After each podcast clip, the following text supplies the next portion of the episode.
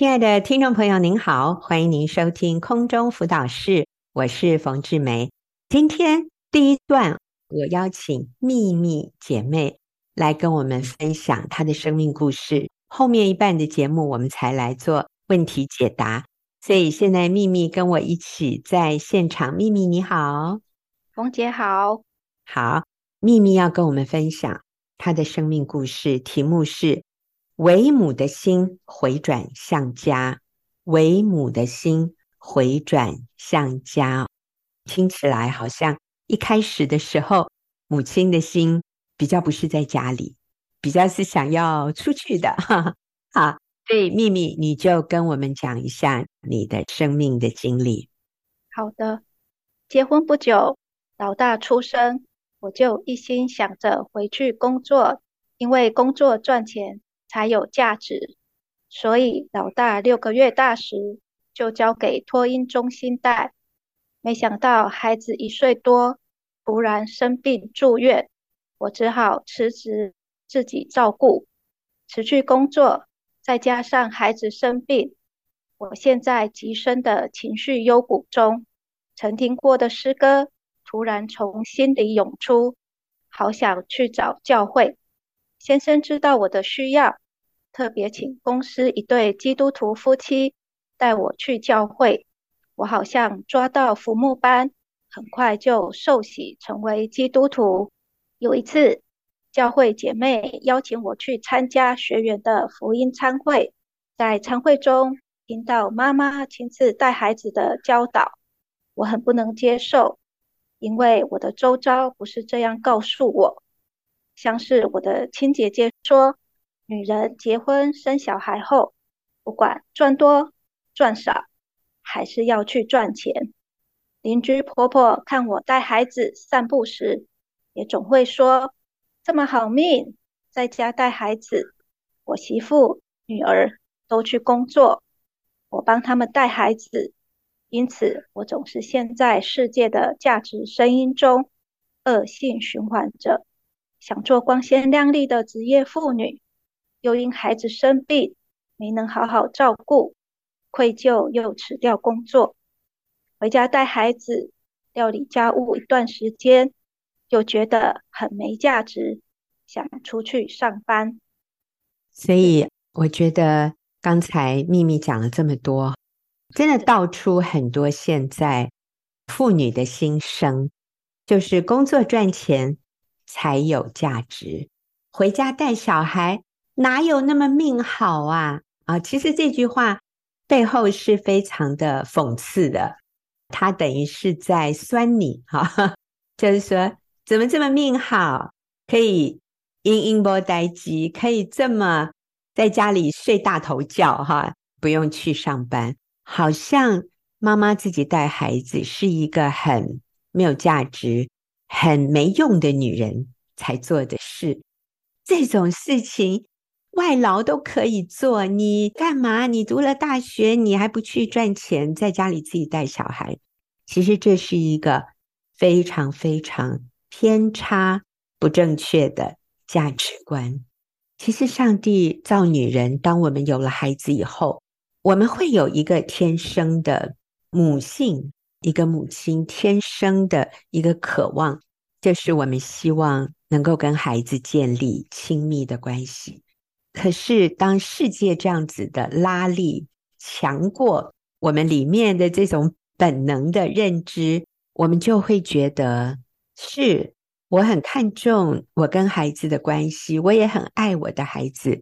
可是，好像要外出赚钱，证明我自己的价值。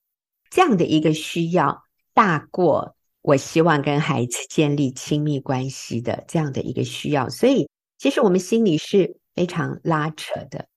秘密在这里讲到老大住院，好像有一点被迫辞职，心不甘情不愿。虽然在家里带孩子，可是心里是非常多的觉得自我价值低落，别人的一句话。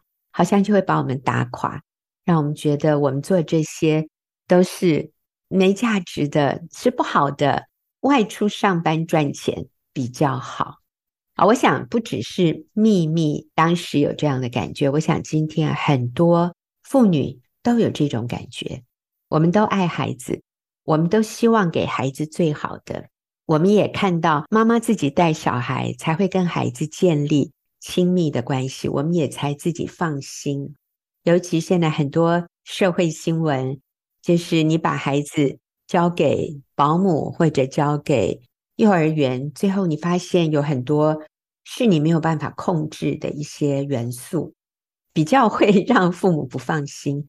真的，孩子自己带是最放心的。可是又有好多声音让我们觉得，我们如果不去上班赚钱，那是价值感很被否定的一件事。这个真的是今天的妇女所面对的一个挑战。后来这个故事怎么样继续发展呢？秘密。就在老二出生，待到两岁，想出去工作的心再也挡不住。我开始训练他自己大小便，自己吃喝。我计划着他两岁半可以上幼幼班半天，等他适应了，我就全心去工作。但就在老二要上课的第一天，我的脚都还没踏出家门。就接到先生的电话，他很紧张地说：“车子引擎冒烟了，现在停在路边，你赶快来带老大去上学，我要处理车子。”挂了电话，我对主说：“主啊，不会吧？儿子去上幼幼班，这主意不好吗？”心里虽然不平安，但心意已决的我。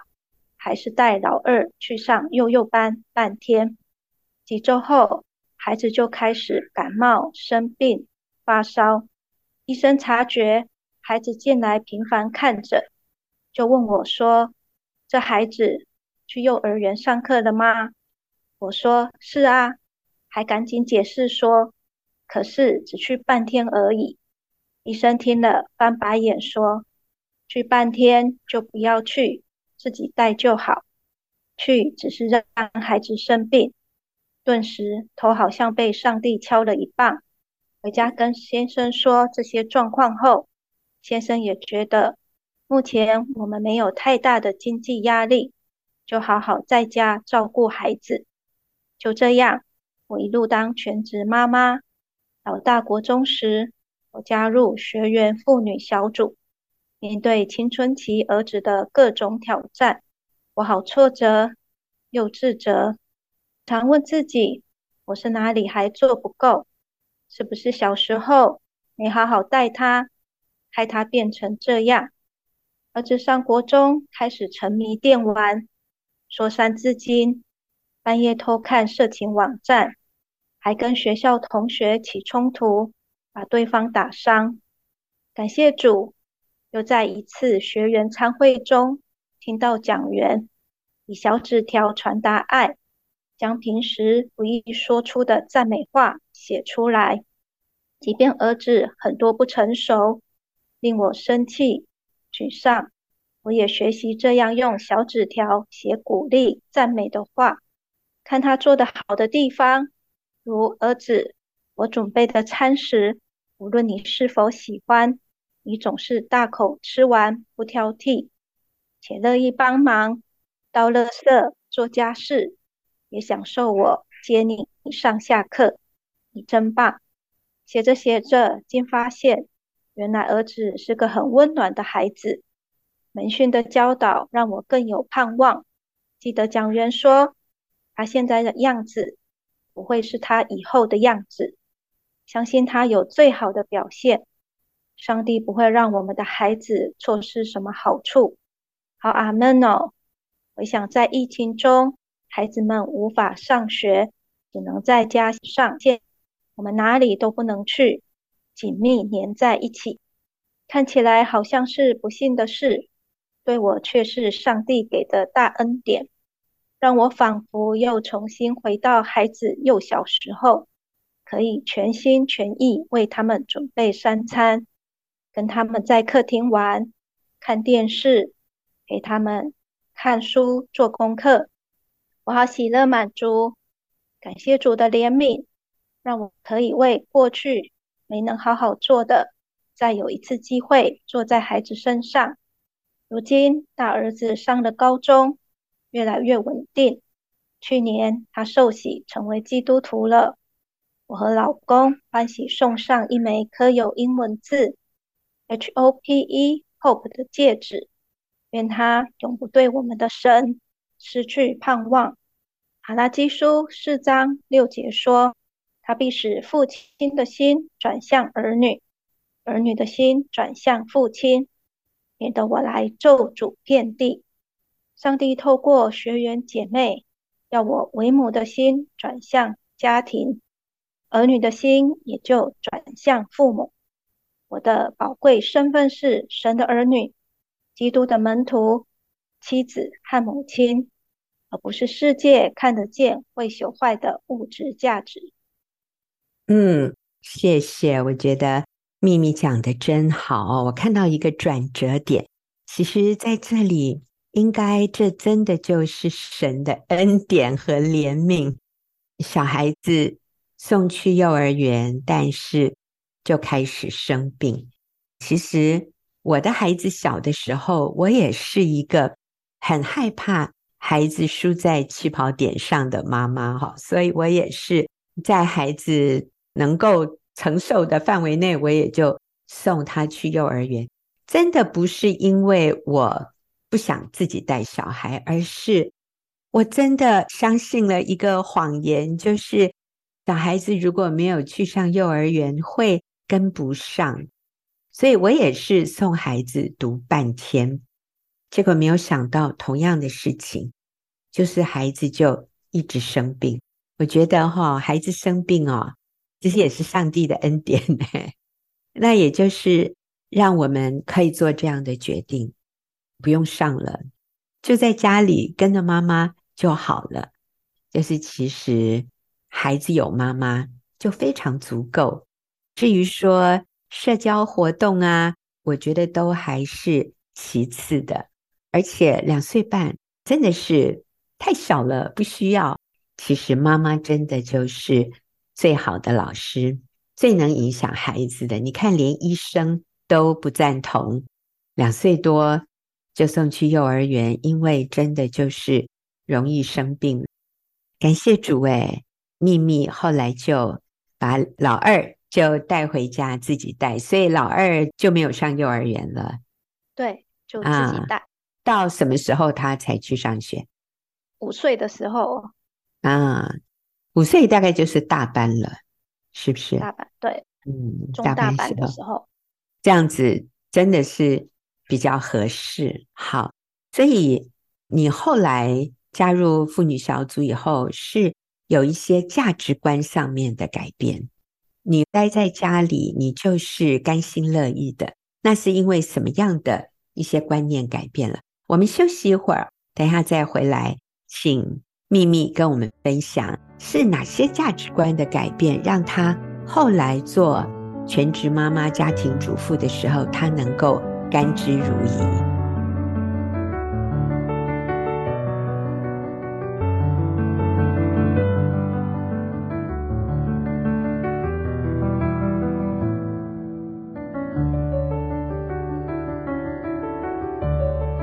好，我今天访问的是秘密姐妹，她跟我们分享她的生命故事，题目是“为母的心回转向家”。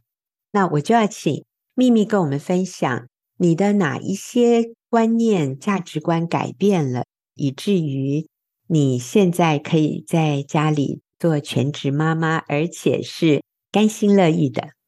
以前呢，会觉得自己全职妈妈很没有价值。因为呢，随着世界的那种想法，觉得出去工作好像光鲜亮丽，这样才有价值。后来认识主，知道自己的源头价值是在于神，知道哦，原来我的位分，妈妈这个位分才是最重要的，所以就能够很乐意的在家里服侍孩子，然后跟孩子享受这样子的生活。自己能够当全职妈妈，真的是神给的恩典。是，你也提到说，自己一个人在家，没有归属于一个团体的时候，觉得好像自己是唯一全世界最可怜的女人，有那种感觉是吗？是，对。一开始没有加入小组的时候，就是有那种感觉，好像自己是全职在家是最悲惨。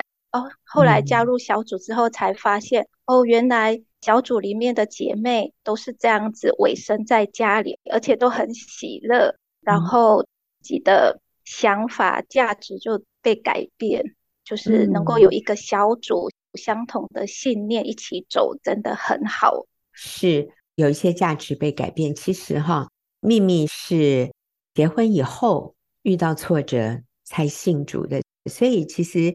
结婚以前，你也有一些当时并不是合乎真理的价值观，以至于你做了一些错误的决定。你要不要提有一个错误的决定？那个时候你是一种什么样的生活方式？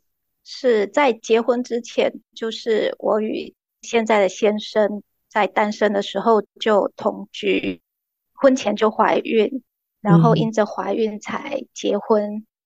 生小孩这样子，那时候呃还没有信主，所以觉得这是没有什么，好像世界都是这样子啊。但是认识主之后，才深深的觉得说这是不讨神喜悦的，所以在神面前也悔改。是是，但是我觉得秘密跟先生还是有非常可取的地方。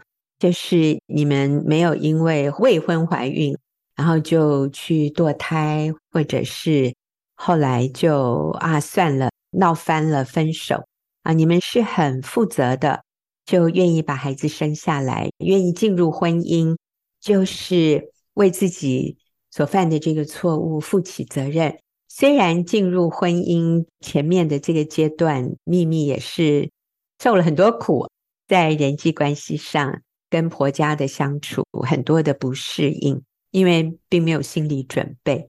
但是感谢主，信了耶稣以后，我觉得我们可以一点一点的来面对，然后把这些错谬的价值观铲除。其实还有一个价值观，你那个时候不是很清楚的时候，你也在小孩子选择学校学区的事情上，你做了什么样的决定？对，就是。老大还在读幼儿园的时候，我就开始帮他找学区、转学区，因为我觉得我们住的地方呢，不是明星学区，然后没有办法让孩子赢在起跑点，所以我就帮他转了所谓的 市区的明星学区。但是孩子去那里就是很不适应，因为功课好像很多，他总是写不完。在老师的错待，还有同学的压力，当时的我也没有办法同理他现在那种的状况，孩子的行为就出现偏差。他很感谢主，就是有一位教会的属灵长辈提醒说，要相信上帝的安排，父母住在哪里，就是要给孩子读什么学区。于是我就向神。悔改，自己这样做是错误的，这样子的价值观是错的，要相信上帝的安排，所以就把孩子转回原本住的学区里面。嗯，那后来孩子适应的比较好吗？是他适应的比较好，而且遇到的老师、同学都是好的，就是上帝安排总是最好的，嗯、他就开始喜欢上学。这个好重要。还有有的时候，我们转学区哈，那个交通本身就会花更多时间来回每天，因为这是长期每天的事情，而且一下就好多年，所以父母你想要替孩子转学区的时候，真的是要慎重考虑这个部分。那我也想到箴言里面说到，你不要依靠自己的聪明，在我们所行的路上。要认定他，他必指引我们的路。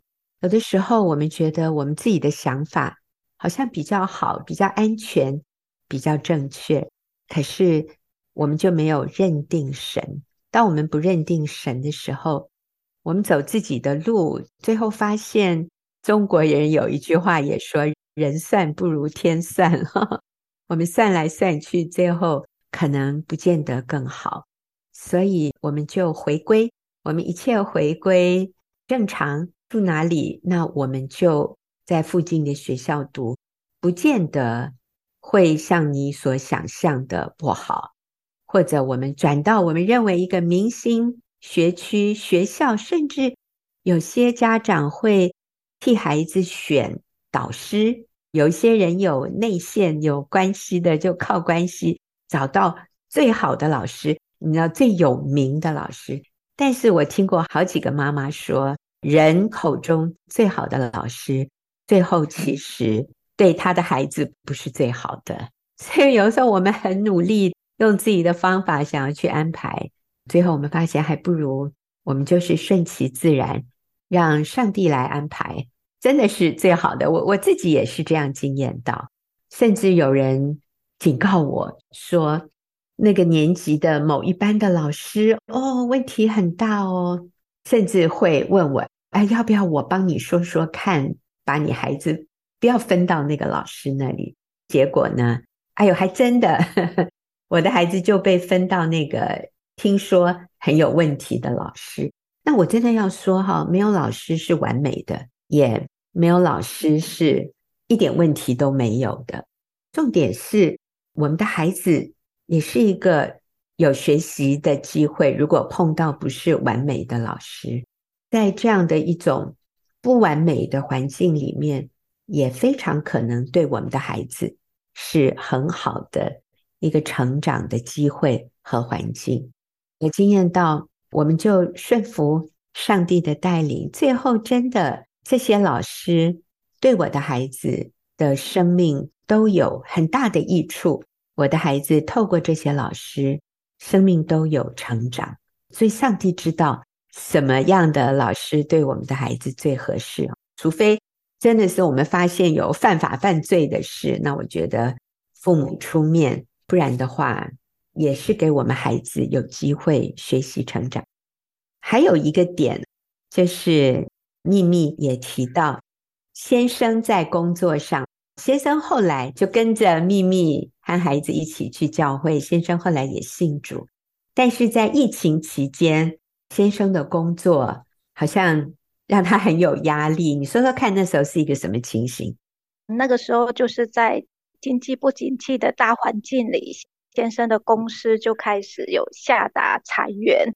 在工作压力下，每天呢，先生下班都是很疲惫、心烦，觉得相当不舍啊。除了祷告，实在不能做什么。圣灵开始也动工，带领先生，他每天早晨五点都自己起床，跪着祷告。因为他说呢，现在他每天早晨如果没有到神的面前，然后跪着祷告，真的没有办法去工作。因为呢，这真的不是靠他自己可以成功的。是，结果后来工作也保住了，对不对？对，真的很感谢神。是，所以我们发现逆境还有压力，不见得。都是从魔鬼来的，或者不见得都是不好的。其实神容许我们经历逆境、经历压力，也是要我们更来依靠他，更来紧紧抓住他，来经验他的供应，经验他所赐的平安。所以，如果不是因为有这个公司的裁员令，我想秘密的先生也不会每天。五点起床跪着祷告，哎呀，我一听五点起床跪着祷告，我都做不到哎，我都觉得好敬佩哦，有这么愿意紧紧依靠神的弟兄。但是我相信这一段紧紧依靠神的经历，对秘密还有秘密的先生，都是最宝贵的一段与神同行的历程。所以我想。上帝在我们的生命中会放下不同的经历、不同的遭遇，或者我说困难。如果我们愿意顺服他，我们就会经验到极美极大的祝福。我们确认自己的价值，知道我们所做的是合神心意的，我们就会经验到上帝一步一步带领我们，也带领我们的家庭，经验这个母亲的心回转向家，孩子的心回转向父母，这样一种真正的幸福。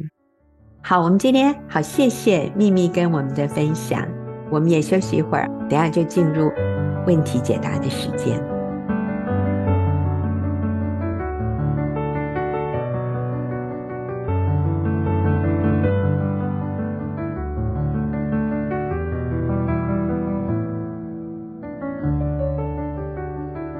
在进入我们问题解答的时间。这段时间，我今天请谢忠兴跟我先生李长安一起来回答，或者我们说回应一位听众朋友的问题。忠兴、长安，你们好。各位听众，大家好。各位听众，大家好。好的，我先来说明一下，在六月十六号的节目，我跟秀敏曾经回答一位听众朋友的问题。这位姐妹，我简单的说，她的问题就是，她先生跟她结婚，但是一直不希望有小孩，觉得有小孩对先生来说是一个很大的压力和一种束缚。可是没有想到呢，这位妻子有一天竟然发现，先生跟外面的女人生了一个小孩，那个小孩大概已经三岁多，结果先生才承认。说那是有一次在旅行途中，这个先生犯的错误。那孩子已经生下来了，先生也向太太道歉，说他一直非常挣扎，不晓得要怎么跟太太说。太太知道了，当然非常崩溃啦。后来太太心里想：你跟别的女人都生了小孩，那你愿意跟我，我们有自己的孩子吗？先生仍然不愿意，所以这个姐妹当时问的问题就是：我要怎么继续走下去呢？我能够饶恕他吗？还有未来每一年，我先生他说他都会去看这个孩子，当然我相信他先生也会负担这个养孩子，甚至孩子的妈妈的责任。所以姐妹哈，非常非常的困难。我听了，我也我跟秀敏都觉得好心疼哦。但是这个姐妹她说，就是六月十六号那一天，她说我听了冯姐及秀敏对我问题的答复，我边听边流泪。这么多日子来，我除了向主诉说我的痛苦和委屈之外，我没有向任何家人及朋友提及此事。今天两位老师的辅导给了我莫大的安慰，你们的认可、鼓励及支持给了我更大的勇气及信心走下去。我也相信这是主透过你们两位在向我说话。呃，然后姐妹也说，她之前因为我们有请妇女事工的一位组长已经写信回复了。他的问题，我们是后来才在节目里面回答的。对，这个姐妹好棒，她听了我们过去的节目和看了我们的文章，她都已经开始做对的事。她做对的事情就是，她坚持不离婚，她愿意原谅先生，她继续做对的事。然后她说，其实她先生已经给了她非常棒的正面的回应，就在短短几个礼拜之内。我相信是姐妹自己改变，然后她先生也有很大的改变。这个个案让我们听了实在是非常被鼓励，所以我今天也是想请教中心和长安，你们来也是分享一下哈，一个女人对丈夫的敬重顺服有什么样的影响？为什么圣经吩咐做妻子的敬重顺服丈夫？虽然这个男人可能有很多的缺点，可能他犯了很多的错误，可是圣经却是吩咐做妻子的敬重顺服自己的丈夫。当一个女人这样做的时候，对这个男人有什么样的影响呢？那请长安先回答。嗯，这男人被太太敬重顺服的时候，对男人来说。他的自尊心被建立，自信心也被建立，他就更愿意负起责任，更愿意被改变。所以，这个女人的顺服对男人是一个建设性的。如果没有顺服，对他几乎是把他毁灭掉，呃，把婚姻给毁灭掉。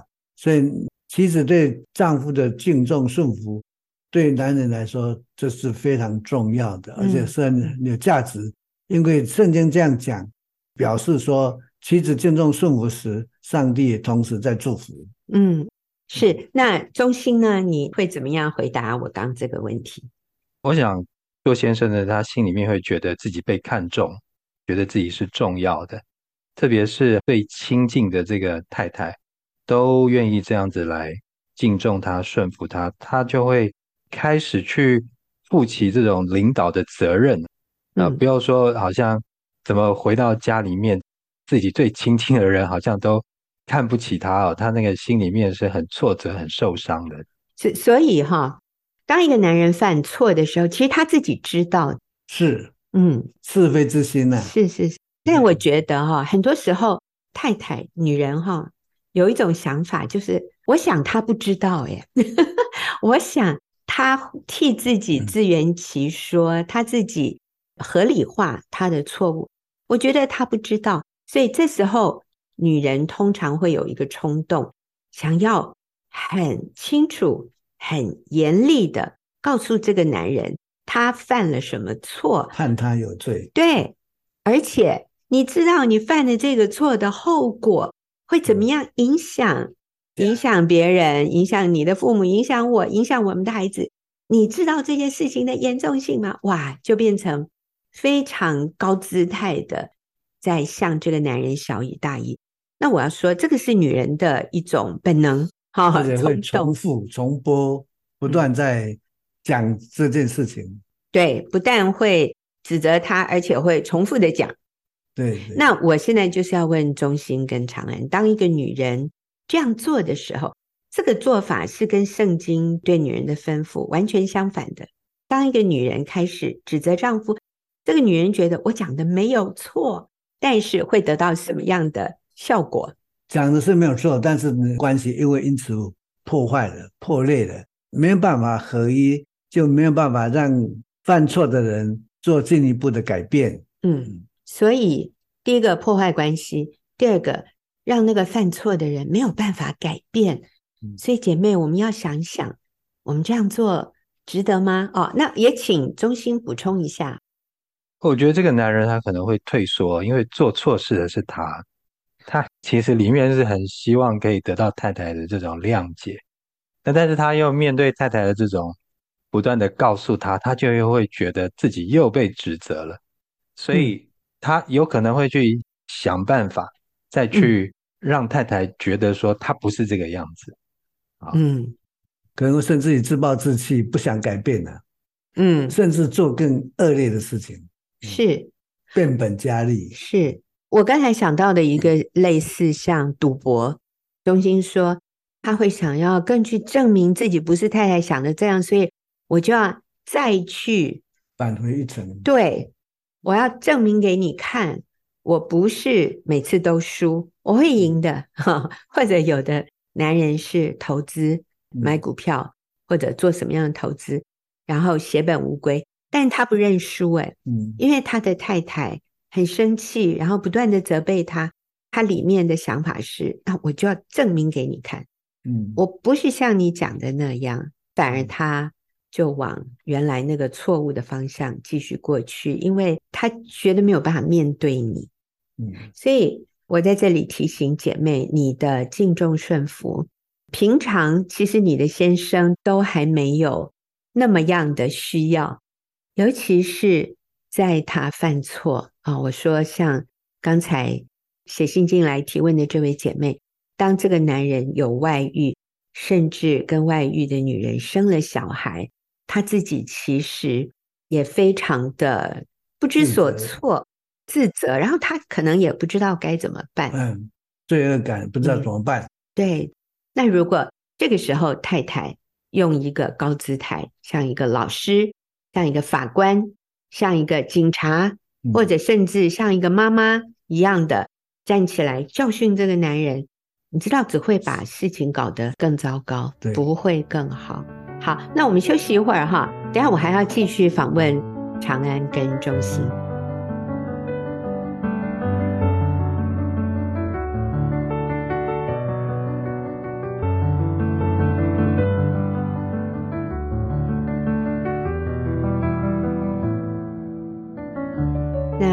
我要继续问中心跟李哥两个问题。那第一个问题就是当男人被妻子敬重顺服的时候，他会有什么思想、态度和心情的改变？好，我们请中心先回答。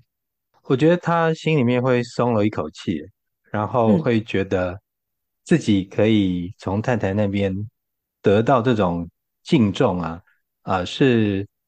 心里面是很很开心的，会觉得我的这些意见和想法可以得到太太的肯定，嗯，我感觉是不错的哈。那你有没有一个例子呢？你那边接触的弟兄们？我有一个弟兄，他以前曾经就是外遇，然后跟着外女到国外去，这样。当然，他太太刚开始也是觉得没有办法接受这个事情。但是后来太太改变自己的态度，开始敬重和顺服这个弟兄的时候，啊，譬如说他太太在先生要准备要出国的时候，这个先生呢就请太太把他的这些衣物啊、行李都整理好，太太也就照做。那除了把他的这些衣物整理好在行李箱里面，还放上了他最喜欢吃的这个呃零食小点心，放在这个他的行李箱里面。那也写了这个卡片给他。那当这个先生啊，他打开他的行李箱，看到这些东西的时候，其实，在那个当下，这个先生他已经想要回去了，这样啊，只是说在那个时候他已经答应了对方要跟对方出国嘛，所以他就还是这个样去做，但是已经开始影响他的心了啊。他那事后当他回转回来之后，他就跟我们分享说。他觉得他太太这样做实在是太厉害了，就是赢得他的这个心了。这样是因为这个男人原来要太太帮他整理好行李，他们是分居状态。这个男人是跟外女住在一起，然后要跟外女一起出国，可是他大部分的东西还是在家里，所以就叫老婆帮他整理他的东西，然后还跟太太说：“你不要自己送过来，你叫计程车送过来。”然后他太太就真的照做，然后还在行李箱里面放情书，还放先生最爱吃的东西。所以当先生打开行李箱看到这些的时候，他里面已经有变化了，他就已经想回家了。所以我跟你讲，外遇没那么好玩的，真的，忍耐到底的必要得救。长安，你这边也有一个个案，当男人被敬重顺服时，他就会会。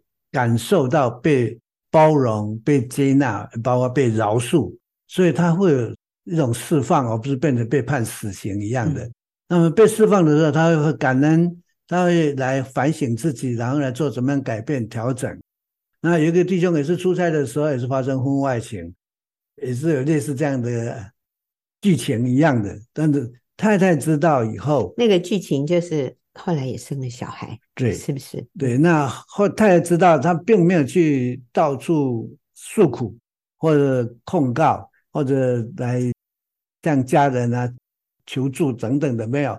他就寻找学员的资源，然后知道从参加妇女小组，从妇女小组里面得到，他知道怎么样来敬重顺服时，这个先生就回转了，嗯，并且跟他有一起来面对。来讨论怎么样处理这样的情况。啊，他也承认他的错，也愿意做改变，所以一直到已经现在从孩子到小到现在，孩子已经他的两个孩子已经很成年了，自己原原本的跟太太的孩子啊已经成年了，对，那都已经结婚了，所以目前他们相处很好。呃，那个个案呢，已经就把它分开分离的清清楚楚的。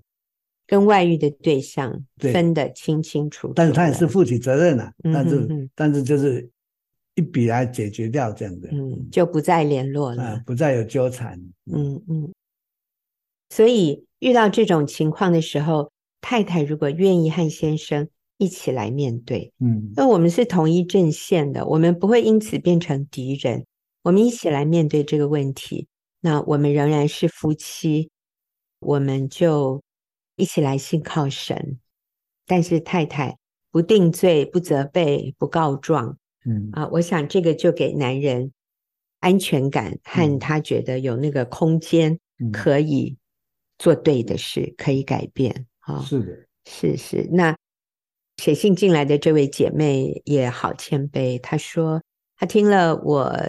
就是六月十六号跟秀敏的节目，我们里面讲到饶恕，他说：“哇，他也发现是他自己也需要上帝的饶恕，他也欠上帝一千万哈，他需要上帝一千万的饶恕。”所以，我最后也要问中心跟长安一个问题：当一个妻子已经按他所知道的敬重顺服了，可是这个男人看起来……没有反应哈，我刚刚讲到提问的这位姐妹，她的先生有反应哦。短短的一两个礼拜以内，先生跟她恢复关系，他们开始变得很甜蜜，然后他们也计划要用假期去旅游。这个姐妹很很感谢我们啊，给她一个正确的方向，因为她看到先生明显的改变。但是我们也知道，在有一些个案里面。这个男人就是没什么反应，没什么改变，那妻子该怎么想、怎么做呢？我们请中心先先回答好吗？其实就是继续做，诶，继续做这些敬重和顺服的这个事情啊。嗯，我想先生他里面的这个改变是渐渐的、慢慢的会有这些反应出来的。是，嗯，所以就继续做。是，不要灰心。那长安呢？你会怎么建议？对，所以你在已经敬重顺服了，接下来就是对方的责任了。你尽到你的责任，对方的责任要不要有反应，那就交给他来来做，交给主。所以你敬重顺服是从心里做，是为主做，是向着主来做的。所以就把它交托给神，信靠神。那相信上帝，他是守约是慈爱的，他。看到你的顺服，他一定会做工的。嗯嗯，所以就是继续做，不要灰心。你们行善不可丧志，若不灰心，到了时候就要收成。对，不要灰心，不要放弃，不要丧志，不要气馁，就是继续做对的事，做你该做的事。时候到了，就要收成。耶稣也说：“忍耐到底的。”必要得救。好，所以我们谢谢这位姐妹给我们的回应，也谢谢中心和长安的今天对问题的回答，也谢谢听众朋友的收听。我们下个礼拜再会，拜拜，拜拜。